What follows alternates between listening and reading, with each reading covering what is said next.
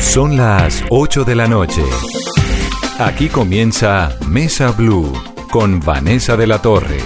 ¿Quién iba a pensar que esta noche llegaría? Tanto imaginarte y ahora aquí estamos los dos. Le dije a tus manos que no suelten a las mías. Porque ahora mis labios no quieren decir adiós. Si te he buscado tanto y te esperé, no miento. Que te iba a conocer, tenía el presentimiento. Sabes que nada de esto es un error. Te toma por sorpresa y es mejor. Y ahora que se hace tarde, no sé cómo decir. Quédate aquí, que el tiempo nunca es suficiente. Quiero sentir, sentir que al fin cambió mi suerte. Quédate aquí, al menos quédate esta noche. Quiero sentir que ahora no voy a perderte. Y aunque sé que no es tan fácil de decir. Muy buenas noches y bienvenidos a Mesa Blue. Esto es Quédate aquí, el regreso de Siam. Este dúo, bueno, de todo, amigos, novios, esposos, padres, cantantes, que llevan ya casi una década, ¿no? En la escena musical. Sí, Siam lleva exactamente Ya, 10 sí, años. 10 años. Así es. Carlos Sí. y Carolina, bienvenidos a Siam. Gracias. Ay, gracias por la invitación. De verdad es un placer para nosotros estar aquí. ¿Qué es Siam? Siam es una Lo acabas de pareja- definir, eh, o sea, exacto, es una esposos, pareja de eh, esposos. compañeros de trabajo, papás, es como un, un sancocho de, de- de todo lo posible ahí. Familia y música juntos. ¿Pero qué significa Siam? ¿Eso es como indio? Sí, Siam era el nombre de... La antigua eh, Tailandia. Exacto, exacto, el, su- el surocci- suroccidente asiático. Eran muchos países juntos y, y, y este conglomerado se llamaba el Reino del Siam. El reino del Siam, claro. Que nosotros no tenemos nada que ver con esta cultura, y nada por el estilo. Pero hicieron un viaje a Tailandia. Una no, fue una coincidencia llamarnos así. coincidencia. Había una canción, hay una canción que se llama Lobo Hombre en París que habla de un personaje que se llama el mago del Siam, que es el que convierte al, al lobo en hombre, Ajá. ¿cierto? Y nosotros escuchábamos esa canción cuando estábamos apenas conociéndonos, amigos, había un gustillo ahí, pero no había mucho más. Eh, y íbamos a un sitio y todos los martes que había dos por uno, pizza y cerveza, ¿no? Y ¿En dónde? En En Cali. Cali. En Cali. Y nos encanta, y siempre salía, siempre sonaba esta canción y Carlos me decía, me fascina, ese es uno de mis cantantes favoritos, así que y nos gustaba mucho, o sea, como Eso que era una época, yo me acuerdo, en la que en Cali había, era como una, una cosa de los martes, ¿no? Exacto, había- y era pizza, y cerveza, dos Sí, por sí, uno. y uno estudiante, bien arrancado, eso era como para uno, eso era para uno el, pa- el plan. Y, Y ahí oían la canción y ahí les oíamos la canción y cuando quisimos ponerle el nombre al grupo primero queríamos poner algo muy cortito eh, que fuera así como contundente y dijimos Siam, mira la canción, el mago del Siam, no sé qué, por la canción y ahí se quedó. Pero ustedes, Carolina es de Cali. Yo soy de Cali. ¿Y tú? Yo soy de Cartago, pero, Cartago. pero bueno, pasé mi infancia En Cali. en Cartago y hice todo mi bachillerato en Cali y, mi- y mis estudios superiores en Cali. ¿Dónde se conocieron?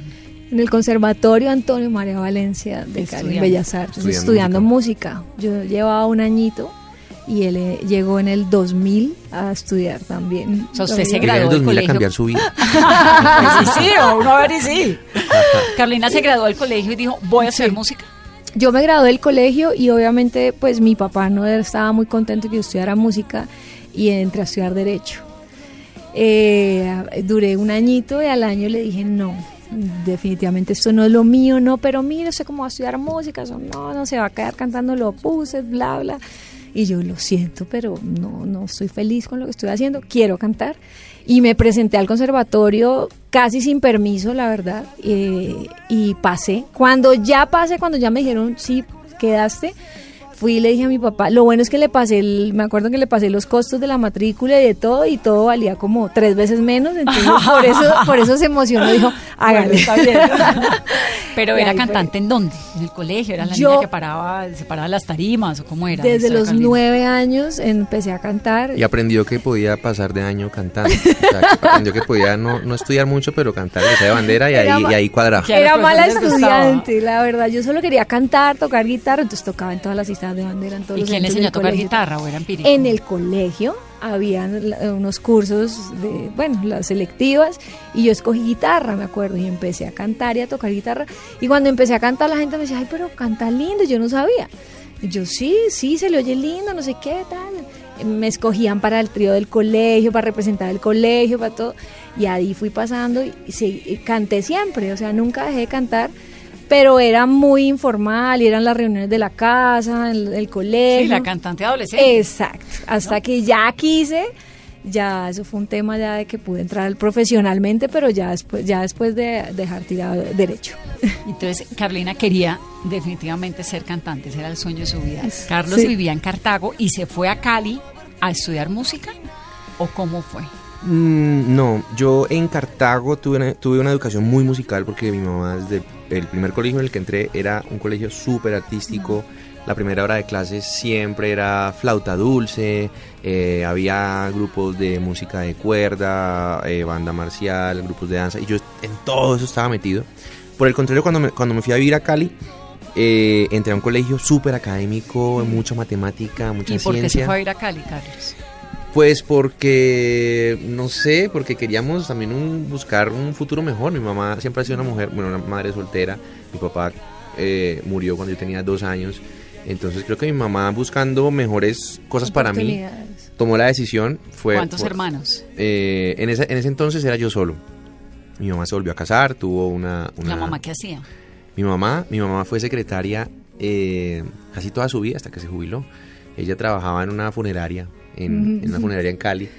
Y, y así, y así me, me sacó adelante. Una mujer muy, muy, muy luchadora. Muy y trabajadora. Muy trabajadora, de la cual me enorgullezco mucho y el día de hoy pues se siente muy orgullosa de- también de mí. Y entonces usted se fue a Cali con la mamá y la mamá siguió trabajando en una funeraria en Cali Sí, mientras usted estudiaba en el colegio. exacto, sí. No, Y tú le hacíamos- ayudabas. Yo, yo le ayudaba funeraria. también a hacer ciertas cosas, sí, y así, y en familia hacía vaca porque era un colegio muy prestigioso de Cali. ¿Qué colegio era? Eh, el colegio La Corder, un colegio pues que, que sacaba los mejores bachilleres, los mejores puntajes del ITFES, Solo de chicos, ¿no? solo de niños, de sí. Y entonces, claro, yo llego desde de, de mucha música, mucho baile y llegué a pura matemática. Entonces, claro, como que me alejé de la música porque me tocó, me tocó ponerme las pilas para alcanzar el nivel académico de ese colegio, unos dos, tres años, cuando yo estoy en noveno, vuelvo a coger una guitarra, la radio se vuelve mi compañía de las tardes porque vivíamos mi mamá y yo solos, entonces yo toda la tarde estaba solo y volví a enamorarme de la música como una segunda vez.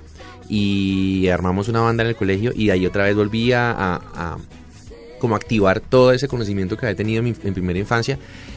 Y claro, cuando salí del colegio yo sí tenía claro que quería estudiar música, me presenté al conservatorio como guitarrista, no pasé y, y puse canto como por, por ver si de pronto una segunda opción y quedé como cantante en el curso de, de canto lírico en el, en el conservatorio y, y ahí fue que nos conocimos. Esos exámenes de admisión del conservatorio tienen fama de ser durísimos. Uy, Durísimo. Durísimo, Sí. durísimo más porque llegan todas estas cantantes de ópera, estas señoras pues que había estaba Margarita Castro Alberti en esa época que era una puertorriqueña, una cantante muy famosa y esa fue una de nuestras maestras, pero llega esa mujer con esa imponencia, ¿no? Eh, a, Claro, y sobre a todo que- pararse a sobre- cantar. Sobre todo que hay, hay gente que mientras hace el bachillerato y su primaria, paralelo a eso por las tardes estudia música. Y esos son los que realmente se presentan y, Y pasan súper fácil. Claro. Nosotros teníamos no. un amor por la música, pero no, no sabíamos de solfeo, no sabíamos de escritura musical, no sabíamos de nada. Entonces uno llega ya de verdad a, a, a ver cómo entra y a punta de, yo creo que talento fue que pasamos. ¿Cómo es un examen de esos?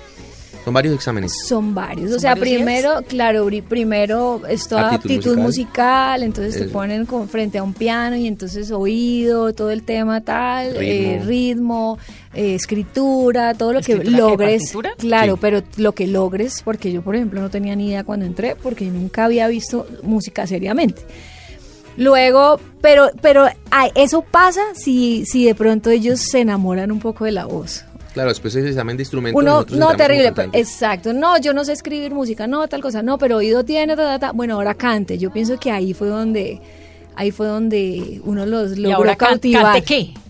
Yo canté Alfonsina y el mar, me acuerdo que, y menos mal porque yo me acuerdo que Margarita tenía un disco y tenía una versión de Alfonsina sí, del sí. mar, obviamente lírico. No, no sabía yo eso en ese momento, pero era una de mis canciones favoritas desde niña y canté esa canción y, y quedé. O sea, eso sale los puntajes 20 días después. Y uno sufre 20 días. Claro. Y este hombre, me acuerdo, yo ya llevaba un año, y yo me acuerdo que en los exámenes de admisión yo estaba allí, rondando, yo estaba en los corredores, en mis clases, y llegaron los muchachos nuevos a presentar audición. Entre esos yo. Entre esos Carlos.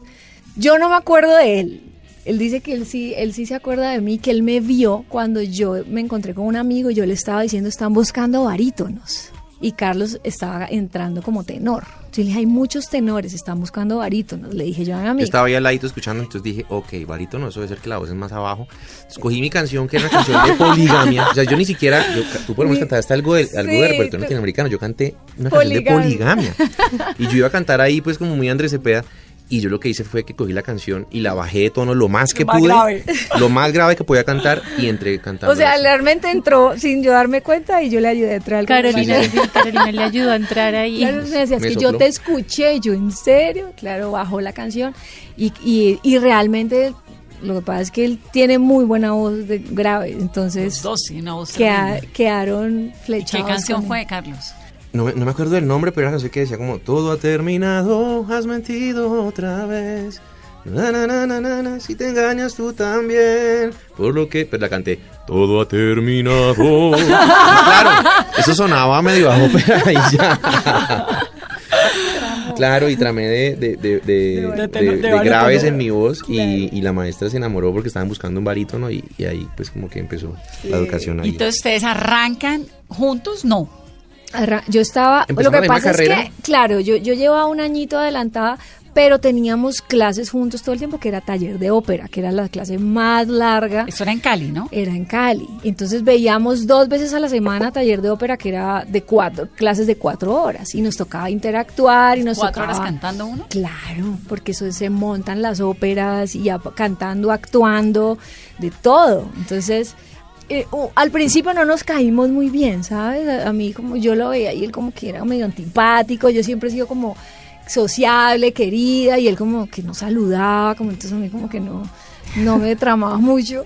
Poquito a poco como que nos fuimos conociendo y nos tocó hacer una ópera juntos, que era Julio César y Cleopatra De Händel. de Händel. Yo era Cleopatra y él hacía de Ptolomeo, que era mi hermano. Entonces nos tocaba cantar un aria juntos y ahí ya nos tocaba ensayar, hablar, oye, mira, está tu parte, tal, ¿cómo vas a hacer eso?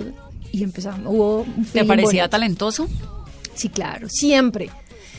Hasta el día de hoy me- no me deja de sorprender su talento y pienso que eso es fundamental para una relación, para que una relación y una llama esté viva, es la admiración Sí, total, que debes tener hacia tu pareja. Ay, tu esposo es una belleza.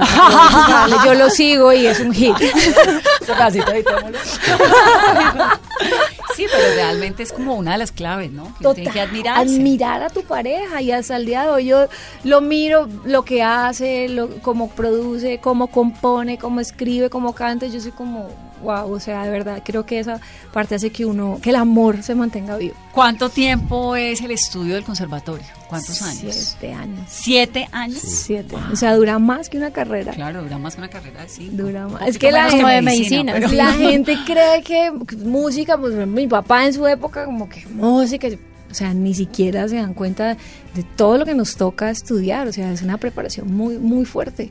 Y no eso y aparte de solfeo, formas, ¿Qué es estructuras, um, es leer, Armonía. leer, leer música, aprender a leer música, armonía, historia del arte, piano, eh, o sea, Además, es una es cantidad de cosas. súper Es prestigioso. muy, es muy bueno. escuelota. Entonces siempre, siempre de verdad eh, hay mucha exigencia. Ahí entramos, de cuatro años fuimos amigos, nada que ver. Cuatro años. Cuatro O sea, años. esto no fue amor a primera vista. ¿Y en qué momento llega el amor entonces? Pues llega el momento en el que estudiábamos juntos, nos veíamos todos los días, montábamos las óperas, teníamos clases. bueno, y cada uno con sus parejas aparte. cada uno, con- yo con mi novio, él con su novia. Cuando él empieza a trabajar en un bar en las noches, que se llamaba, en esa época se llamaba Cucaramácara en Cali, y empieza a trabajar en ese bar y arranco yo también. Y él me dice, oye, están buscando una cantante, caminábamos. Entonces fui a audiciones y quedé también en el bar. Entonces ya no solamente estudiábamos, sino que trabajábamos juntos. Nos veíamos todo el día, a toda hora, para arriba y para abajo. Y Cucaramácara era una institución, no sé si todavía existe. ¿Todavía? En Cali, lo reabrieron, yo ¿sabes? creo que Es lo más pequeño, reabrieron, pero, pero, pero lleva como un año.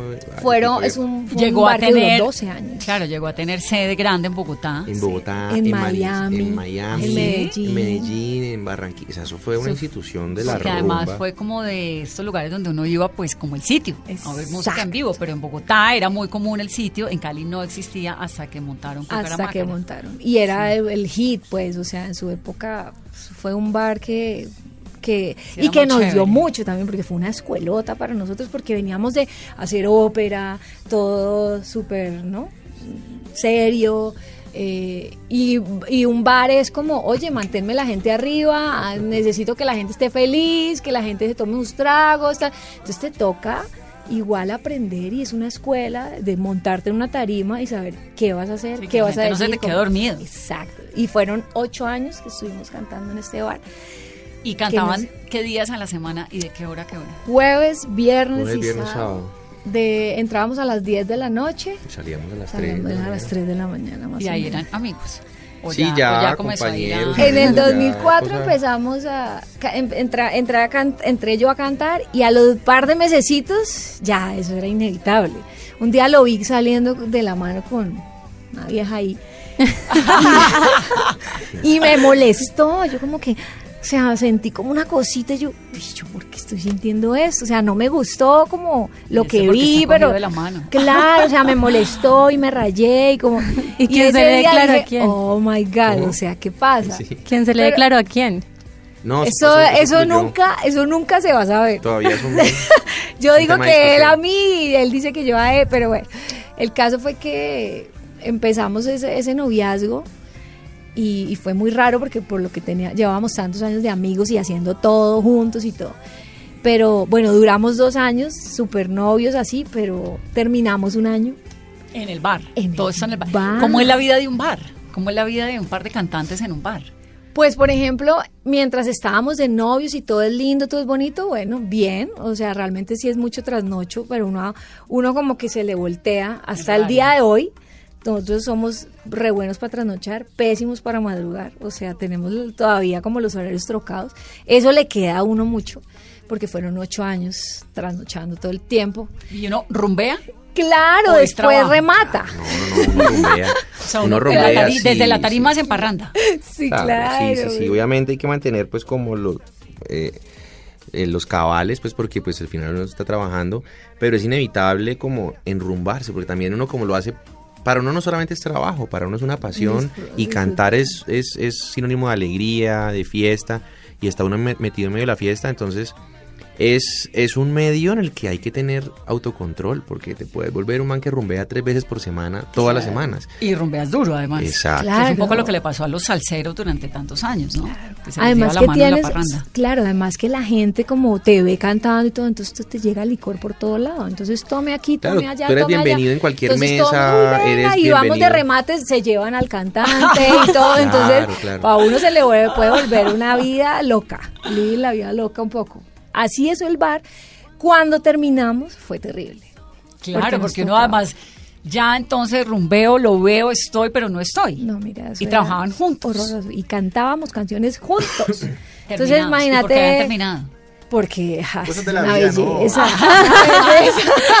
Siguiente pregunta, amiga. diga por qué, diga por qué. No, no, diga, diga. Para- para- básicamente porque el ser humano es así, ¿no? Se metió con otra. La verdad, lo que pasa es que él, tenía- él siempre dice, yo tenía 20 años. Entonces, claro, cuando nosotros empezamos, él era chiquito, yo era un poquito más grande. Pero obviamente nuestra relación empezó muy seria y yo súper enamorada. Y yo ya como. Y él, entonces, cada dos meses se le saltaba la chiripior que O sea, mí- para mí fue, para mí pero fue como, no. como de mucha confrontación la relación con Caro, porque yo estaba en un momento de mi vida diferente.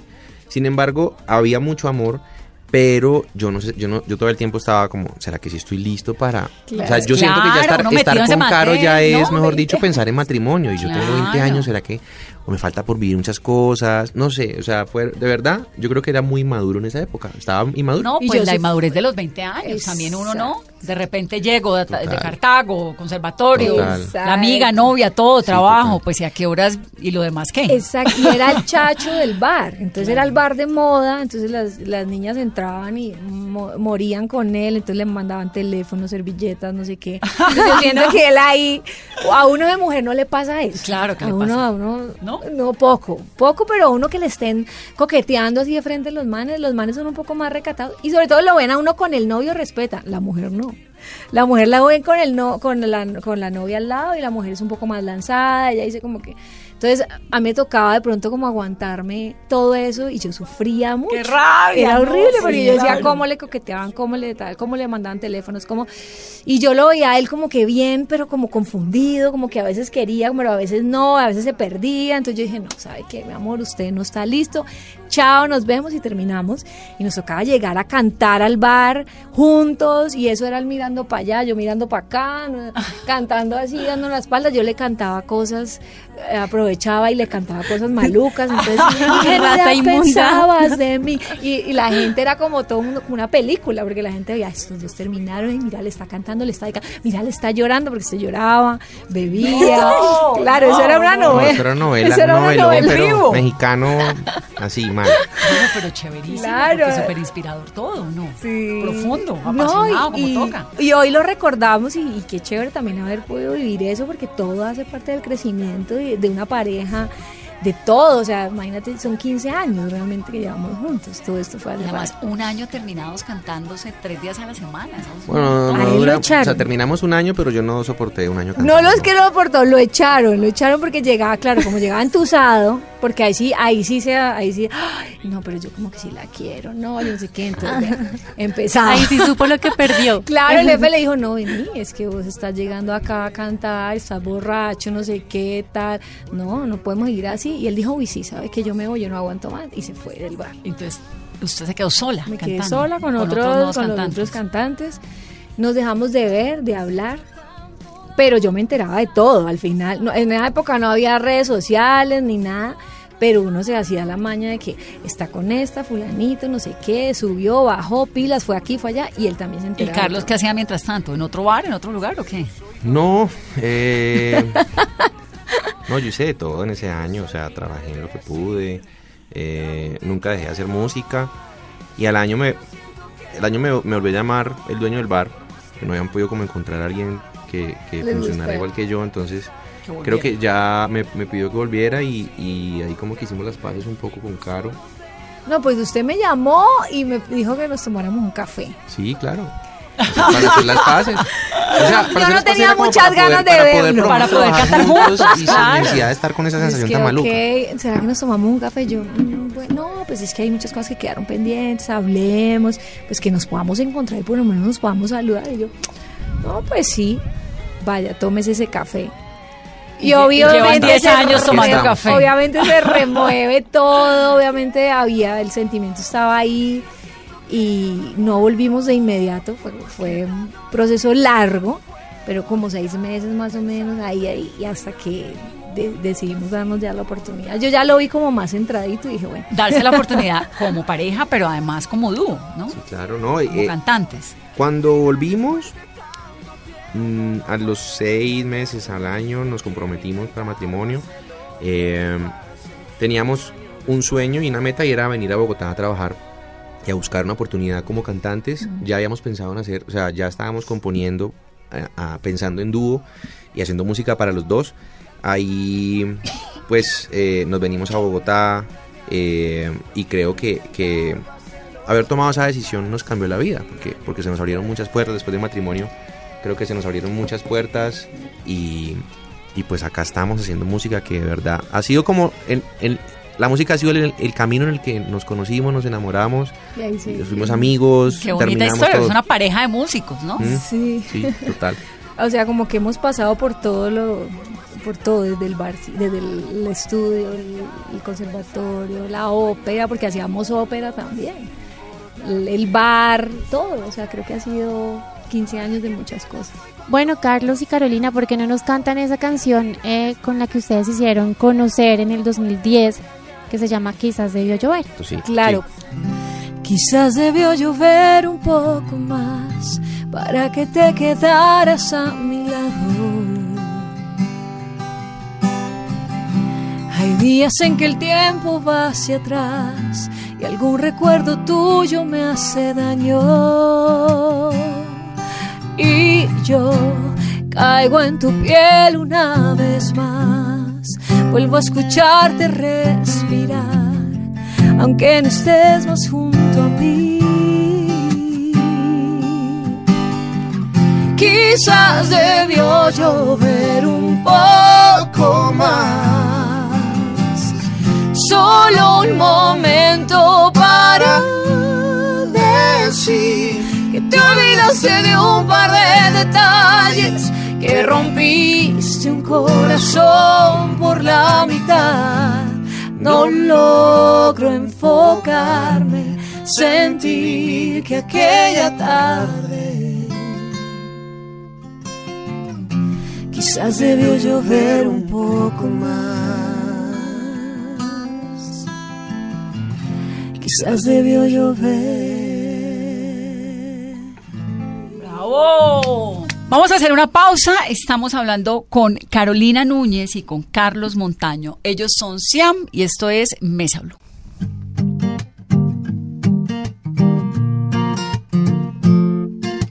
¿El coro? No existe nadie más que pueda soportarme en esos días del mes en que no quiero levantarme. No existe nadie más que pueda descifrarme. No existe nadie más que le haga despertarme. Estas ganas de ser un superhéroe y de salvarte, luchando contra el mal. No existe nadie. Y es que no hay nada en este mundo sin tu amor que quiera yo. Lo que yo necesito son los besos de tu boca que me llevan a la luna y como nadie me provoca que me dejan sin respiración. No existe nadie más en el latido de mi corazón. Que nada es como antes que tu risa me hace grande y cuando todo estaba oscuro tú llegaste a mí y encendiste la luz. Y sé, no existe nadie, nadie, nadie, nadie más que tú.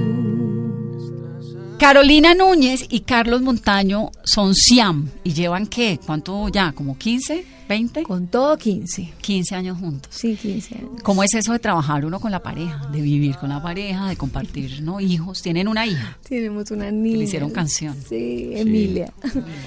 Pues, eh, mira, yo me siento una afortunada de poder vivir esto con Carlos.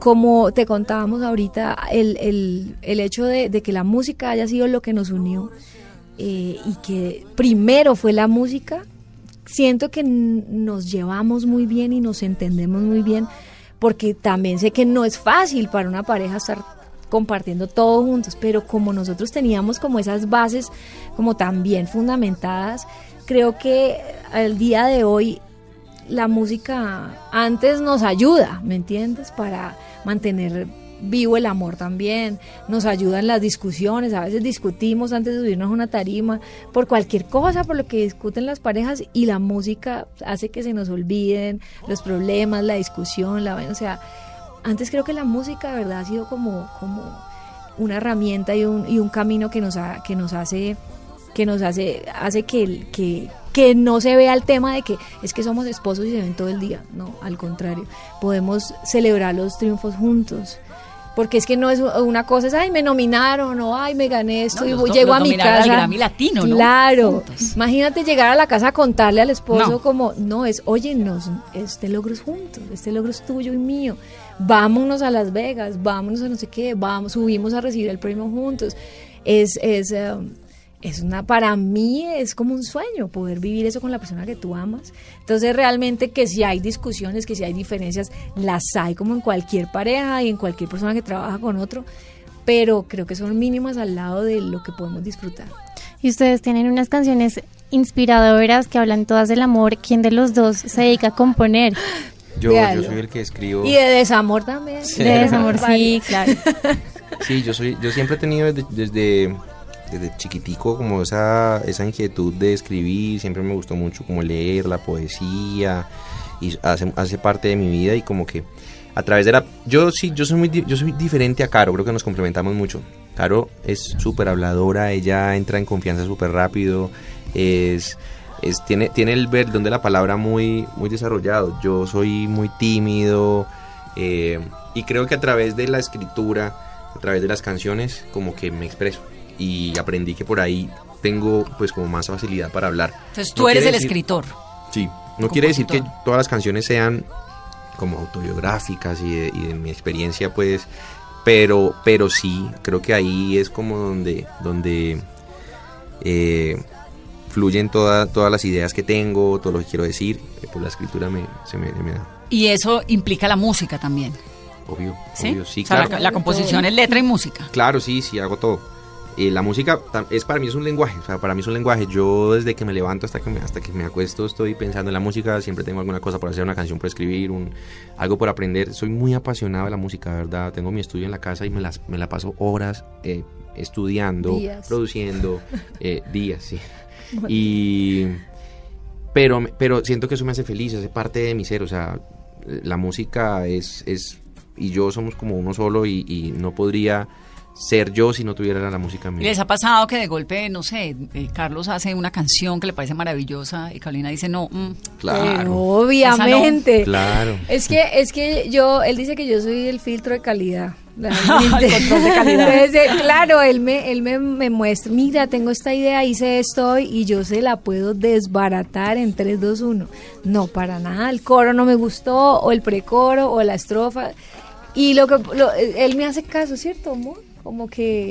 claro porque, claro porque, A uno nunca porque le hacen igual- caso, Carolina. No, no, no, sí, en este caso, yo creo que en este caso no, no funciona, no sirve, o sea, si yo fuera un solista, pues tal vez, pero como somos dos, yo también quiero que Caro lo que cante se sienta contenta cantándolo y, y se identifique con eso, o sea, esa para mí ha sido una de, de las, o sea, de, las- de las filosofías que manejamos nosotros como artistas, es que nunca nos hemos traicionado y ni hemos dicho algo que nunca diríamos como personas, o sea, eso va como de la mano.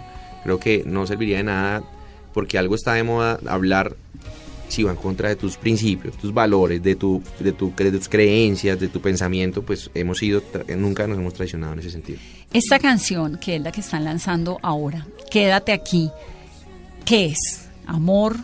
¿Insistencia en conservar a la persona que uno ha querido? No, ¿Un poco no. se parece a la historia de ustedes? Eh. No, es una canción, yo creo que eh, a todos los seres humanos nos ha pasado en algún momento que, que hemos soñado con, con cierto tipo de persona, ¿no? No la conocemos todavía, pero pues, ay, bacano que fuera así, que tuviera estas cualidades, ya sea mujer o hombre. Y a veces uno se encuentra con esa persona y uno no quisiera dejarla ir, o sea, uno quiere como acercarse y decirle, oye, te he estado buscando toda mi vida, he soñado contigo, eh, y ahora que estás aquí, pues no es tan fácil decirlo, pero me gustaría que te quedaras, que me dieras la oportunidad y que, y que empecemos a caminar juntos. Entonces, yo creo que es una canción que no- nos sale, todos hemos estado enamorados, todos hemos querido decir a alguna persona que se quede a nuestro lado y que, y que em- empecemos algo juntos y lo intentemos. Entonces, eh, básicamente ese es el mensaje de la canción. Es una canción que eh, es diferente en, en su nacimiento y en su concepción porque usualmente soy el, el que escribe de cero la canción. En esta nueva etapa de Siam, después de esta pausa que nos tomamos, eh, la canción llega a mis manos y ya tenía, no sé, han escrito como cinco personas estaba ya casi terminada. Lo único es que era de desamor. Era como, esta es nuestra última noche, pero quédate aquí esta noche. Y me sonaba un poco más bonito si, si, si fuera al revés. O sea, como, hey, no es, nuestra, no es nuestra última noche, puede ser nuestra primera noche juntos. Y lo que intervine yo fue mucho con la letra y la canción. Eh, el mensaje de la canción quedó ya siendo una cosa más diferente, Mucho como más positiva. Sí, exacto. Es que nosotros de todas formas tenemos canciones muy tristes, o sea, de, de así cortavenas. Entonces yo, yo siempre le digo que, que la gente pensará como que yo, por como él es el que escribe, yo digo, y no, es, la gente debe pensar que le doy una vida terrible a este hombre porque saca unas cosas de dolor. Bueno, pero tantas veces la inspiración pasa un poco por la tristeza, ¿no? Como Por la Claro. melancolía, es una cosa rarísima, pero... a él él le Pero la época más, más. productiva mentalmente, yo siempre creo que la Tusa es como una época súper productiva mentalmente, ¿no? Sí, Ahí además, con- además, yo creo que en, nuestro- en mi ADN musical, o sea, yo crecí escuchando a todas las, los baladistas de los Mm. 70, de los 80, mi mamá era pues eh, lo que hoy en día es la música de plancha y yo crecí oyendo a Juan Gabriel, a, a José José, a, a todos estos artistas pues que de verdad eran grandes cantantes y cantaban baladas de desamor. Yo creo que una balada no sería lo mismo, una balada feliz, pues no, la balada viene de la tristeza y la tristeza tiene una, no sé, tiene una belleza que no tiene tanto la alegría, o sea, la alegría, las, can- las canciones de Victoria, pues sí, la, la, la, la Victoria tiene una, es, es- al final es, lo más positivo, pero la derrota en el amor tiene una belleza que la, que la Las no mejores alcanza. películas, los mejores poemas, Exacto. los mejores libros, ¿no? Pasan por el Sí, desamor. Exacto. o tienen un final triste. Y siento que y siento que es más fácil estando despechado conectarse con una canción de esas y que te salga más fácil. O sea, no es que me sale, parece que me la escribieron a mí. Que una canción de qué feliz, qué feliz, qué feliz, qué feliz. Qué feliz, qué feliz. Es muy chévere, pero ¿Qué fue, ¿Qué fue lo que pasó? Que se quedaron en silencio un rato, porque ustedes están regresando ahora. Aquí. regresando. Bueno, Además hubo- está buenísima y los felicito. Me encanta que estén en esta Gracias. cabina. Bueno, realmente hubo, hubo un rollo con la disquera que incluso nosotros estuvimos hace un tiempo contando y es que ellos quisieron cambiarnos al final el contrato que nosotros no queríamos y nos quitaron las redes sociales, todo, todo, o sea, nos se puede decir que un poco nos secuestraron las redes para obligarnos a, a Las redes es renegociar. Siam. Claro, el Instagram, Grupo Siam. Grupo Siam, el Instagram, el, el Facebook, la página, la fanpage. Pero ¿cómo le pueden quitar a uno Twitter. sus redes? Porque nosotros, compartíamos accesos y Muy números de verificación. inocentemente algún día nos O sea, dijeron, como si Julián me quita un día el, el- el es- Twitter. inocentemente nos pidieron todo, pero todo fue en los accesos. Claro, es como, es como que, por ejemplo, estamos aquí. Entonces mi disquera me dice, para que tú puedas estar concentrado en tu entrevista, dame los accesos de, de tu Instagram para tú me mandas la foto y yo la posteo, contesto los mensajes. que es lo lógico, Entonces, ellos pues. tenían todos los accesos a nuestras redes sociales. ¿Y cambiaron Lo que los hicieron Fue códigos? que un día fuimos a entrar y no pudimos y nos dijeron, no, es que necesitamos sentarnos a renegociar el contrato y que ustedes nos den más tiempo eh, en este contrato o, o pues les ya no tienen redes. Pero te digo que nos quitaron el canal de YouTube donde teníamos los videos de, de 10 años de, de o sea, Los oficiales. videos, todo. Nos quitaron el Twitter, el Increíble, ¿cómo le Instagram, la fanpage. Nos quitaron toda la parte digital, entonces como que y nos di- y nos amenazaron, literal, fue como si ustedes no se sienten y renegocian con, renegocian, no sé cómo se dice, conmigo, yo borro todas sus redes sociales. Entonces yo le dije a Carlos, ok, bueno, ¿qué vamos a hacer? Yo no voy a renegociar. yo ¿Eso fue hace cuánto? Eso fue hace dos años. Entonces, lo que nosotros hicimos fue denunciar. Entonces dijimos, no cedimos. Y yo le dije a Carlos, mira, empiezo 10 veces Instagram, lo que sea, pero no voy a caer y a dejarme extorsionar de esta manera. Carlos me dijo, yo también. Y salimos a contar lo que ha pasado. Me acuerdo que en ese momento salió, salió en todo lado.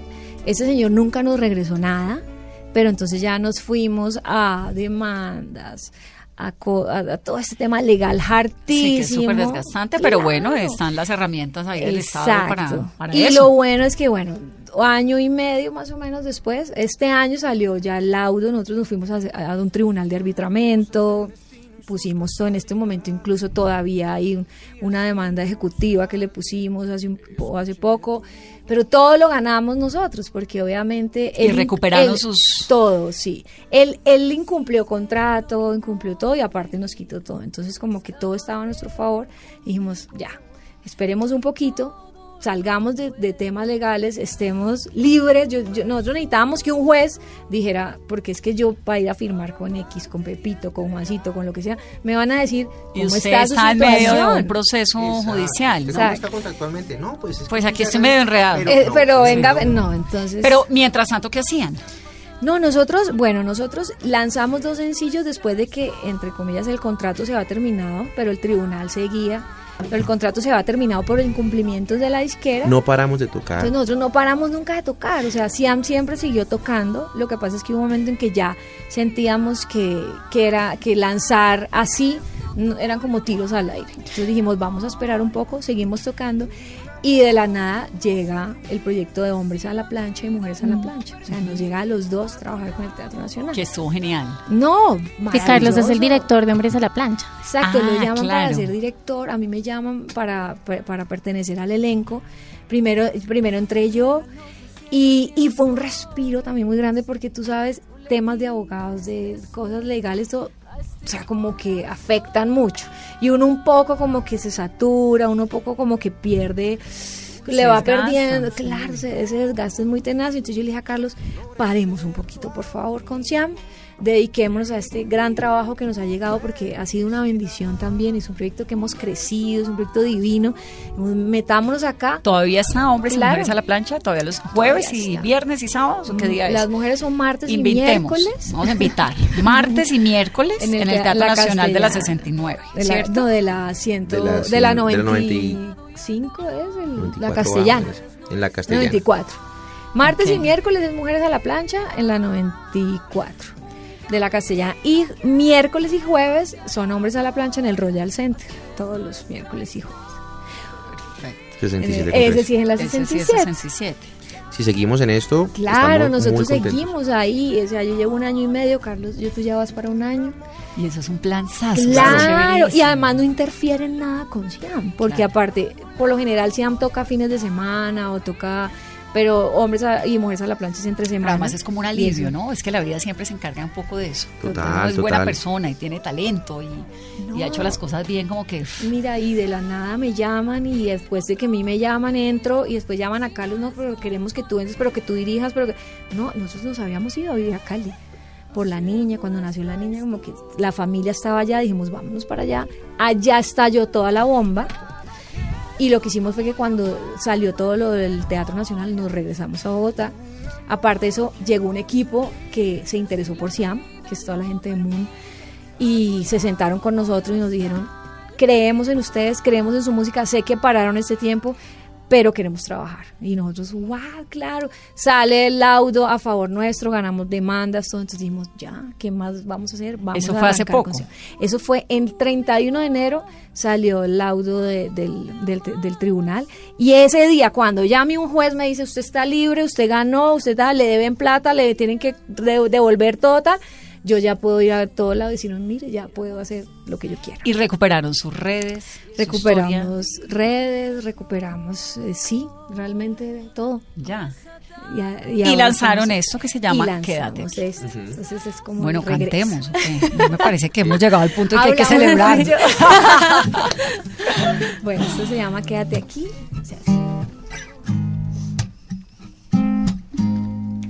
¿Quién iba a pensar que esta noche llegaría? Tanto imaginarte y ahora aquí estamos los dos.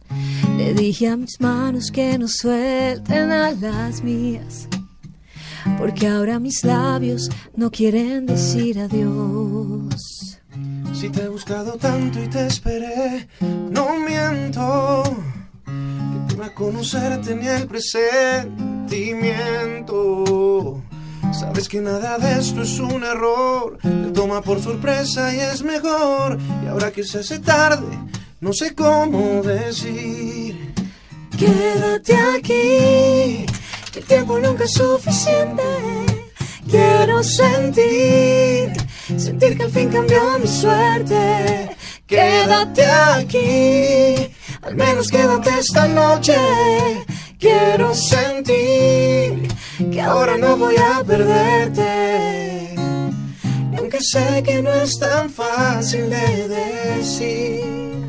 Confieso que he soñado contigo estos días. Y cuando despierto me pregunto dónde estás. Si digo que no te extraño yo, te mentiría. Por eso esta noche voy a decir la verdad. Quédate aquí, que el tiempo nunca es suficiente. Quiero sentir, sentir que al fin cambió mi suerte. Quédate aquí, al menos quédate esta noche. Quiero sentir que ahora no voy a perderte. Aunque sé que no es tan fácil de decir. Solo quédate aquí. Quédate conmigo aunque sepamos que nada es eterno. Dame solo un momento y el secreto quedará. Quédate acá, sabes que mañana es tarde. Está muy claro que nada será como antes. Quédate acá, solo quédate una Noche más. Quédate aquí, que tiempo nunca es suficiente. Quiero sentir, sentir que al fin cambió mi suerte. Quédate aquí, al menos quédate esta noche. Quiero sentir que ahora no voy a perderte. Y aunque sé que no es tan fácil de decir, solo quédate aquí. ¡Bravo! ¿Cómo es la familia de ustedes? O sea, ustedes se levantan y hola, buenos días, cantan todo el día. Además, porque Emilia también, Emilia también tiene esa vena artística, ¿no? Yo ¿Cuántos siempre he tiene visto Emilia? como Emilia en tiene tres Instagram. años, pero canta, eso sí canta todo el día, todo el día baila, todo el día quiere... O sea, Navidad con ustedes. Debe ser la locura. Sí, Pero ¿sabes guitarra qué? siempre, ¿o qué? Yo no sé si, si eh, ¿qué? En casa de Herrero Cuchillo de O sea, Palo. venga, los invito a comer y. ¿Cómo es? ¿Cómo es? Pero cuando, sí, la verdad, cuando estamos así como con amigos, en un parche chévere, sí nos fascina sacar la guitarra. Y, ¿Y no se cansan después de tantos años de sacar la guitarra? No, la verdad no, ¿cierto que no? No, y, y, cua- y cuando estamos compartiendo con gente que queremos, no, para nada nos cansamos, pero no es que nos mantengamos cantando todo el día en la casa, no. La verdad, bueno, Carlos sí mantiene en el estudio, eso sí, haciendo música todo el día. La chiqui va y se le pega y le dice, papi, quiero escribir canciones contigo, papi, quiero hacer música contigo, y se le sientan las piernas y, y- y hacen que trabajan. Pero, pero la verdad, somos una familia normal. Común y corriente, esposos común y corrientes, papás, nos toca levantarnos normal, a llevar a la niña al jardín, a la arreglada, la cosa, la recogida, tenemos cita médica para la niña, vamos, o sea, normal, los martes y miércoles corre, y jueves corremos para el teatro, a veces nos llevamos la chiqui, entonces le encanta porque ella a ella sí ha crecido desde mi tablas, barriga, claro. porque yo canté hasta los ocho meses, casi hasta los nueve meses canté con ella, y luego ensayos, pruebas de sonido, ¿En dónde shows. cantabas a los nueve meses con ella? ¿En Con Cúcara? Siam. Con Siam. No, con Siam. Siam. Con Siam, eh, hasta los ocho meses largos tuvimos shows con Siam. Hasta que yo ya no, yo decía, Dios mío, esta niña se me va a salir. Yo con una barriga así cantando, quizás debió llover un poco más. Decía Carlos, me va a salir esta niñita. Ya hubo un momento en que dije, no puedo más.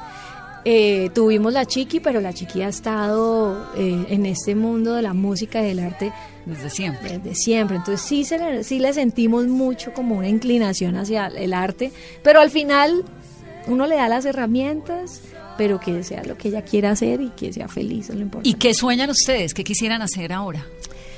Bueno, Yo me sueño, eh, pues ya hasta el momento creo que es un sueño cumplido poder Sí. vivir hasta el día de hoy de la música, de lo que, de lo que vamos a hacer.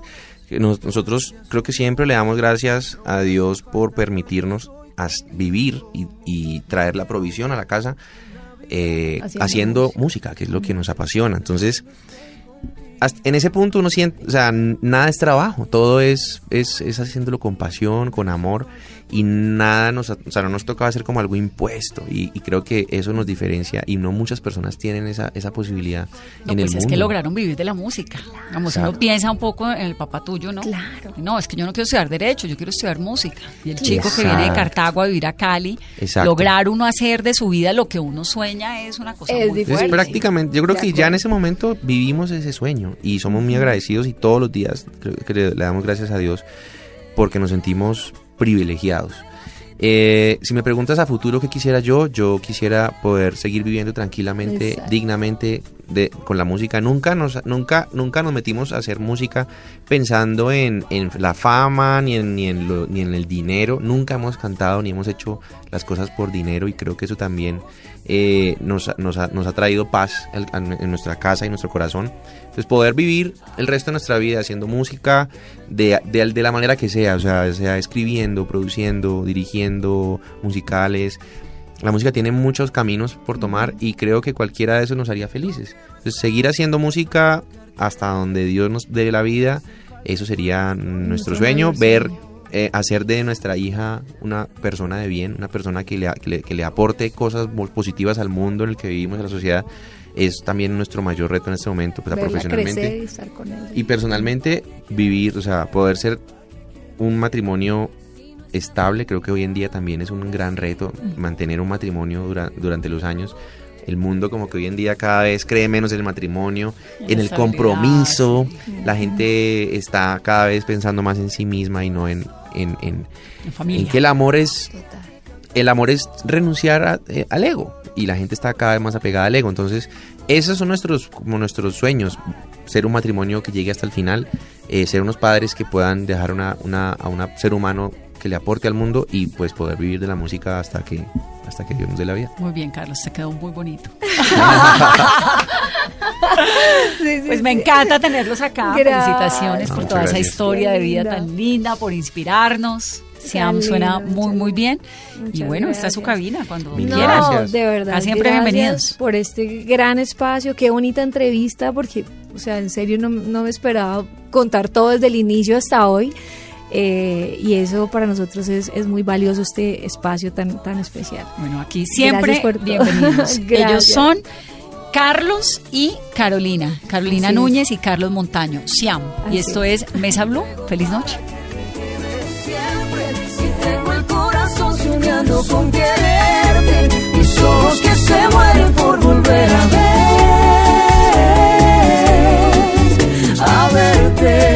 y que me entregues tu cariño. Que me entregues tu cariño.